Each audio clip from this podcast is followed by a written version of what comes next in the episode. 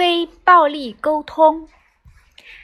以下这首歌反映了观察和评论的区别。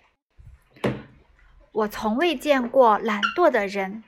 我见过有个人有时在下午睡觉，在雨天不出门，但他不是个懒惰的人。请在说我胡言乱语之前想一想，他是个懒惰的人，还是他的行为被我们称为懒惰？我从未见过愚蠢的孩子。我见过有个孩子有时做的事我不理解，或不按我的吩咐做事情。但他不是愚蠢的孩子，请在你说他愚蠢之前想一想，他是个愚蠢的孩子，还是他懂的事情与你不一样？